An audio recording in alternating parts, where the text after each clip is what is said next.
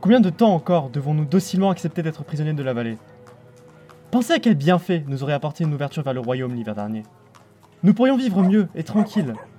Ornef l'avait compris, lui. Est-il vraiment nécessaire de vous rappeler ce qui lui est arrivé? Ne l'oubliez pas, une seule personne se dresse entre nous et la liberté.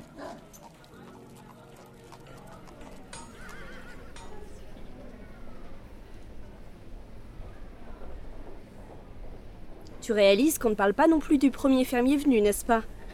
Personne ici ne se souvient d'un temps où il n'était pas là. Le bougre est probablement plus vieux que le père Tom, et pourtant Orneft n'est pas revenu. Eldir ne répondit pas.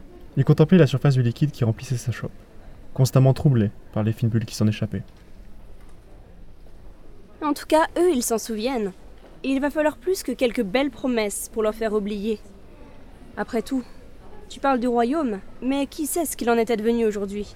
Ton grand-père n'était probablement même pas né lorsque la dernière personne ayant mis les pieds hors de la vallée est morte. Quoi qu'il y ait au dehors, on en a besoin. On ne pourra pas vivre indéfiniment de la vallée.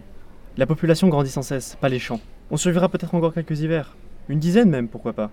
Mais la famine nous talonne. Et tôt ou tard, elle nous rattrapera. On doit sortir. Et quoi que lui soit, un sorcier, un vampire ou que sais-je, il paiera pour notre captivité. Et pour Orneft.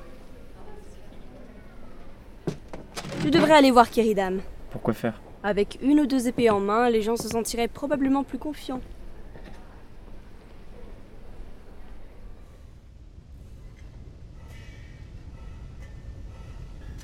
Ouais, bien sûr que j'ai entendu tes histoires de royaume au-delà de la vallée. Ce ne sont pas des histoires, et tu le sais très bien. Tout le monde le sait. Vous vous êtes juste résigné à vous contenter de la vallée. Disons que j'écoute ce que tu as à dire. Pourquoi faire? Finir comme ton frère? Il a peut-être tué Ornef, mais au final, ça reste un vieil ermite. De quoi tu penses qu'on aurait vraiment besoin pour lui régler son compte? Une dizaine d'hommes, à peine déterminés et armés. Donc c'est ça que tu veux? Tu sais, quelles que soient tes intentions, tu restes un client comme un autre. Folle ou non, si ta commande est payée, je la ferai. Tu sais comme moi que j'ai pas les moyens de passer cette commande. C'est bien dommage. Peut-être que ta dizaine de gaillards pourrait se cotiser. Tiens, maintenant que j'y pense, c'est étrange. Je ne les vois nulle part. Effectivement, si une dizaine de personnes se cotisaient, elles rassembleraient probablement l'argent nécessaire à une telle commande. Mais tu sais pourquoi elles auraient besoin de se cotiser? Parce qu'il y a tellement peu de ressources dans la vallée que personne n'a la somme requise à lui tout seul. En revanche, qu'en serait-il dans deux ans du forgeron qui aurait fourni aux libérateurs de la vallée leur équipement à titre d'investissement? Bonne question. Qu'est-ce qui lui arrivera quand toutes ces ressources utilisées reviendront au village sur les corps refroidis de leurs porteurs?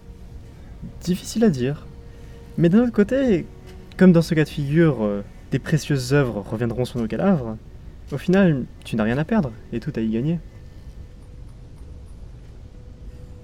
Le forgeron considéra son interlocuteur quelques instants, puis, balayant les airs de la main, il tourna le dos à Eldir pour se pencher sur son enclume.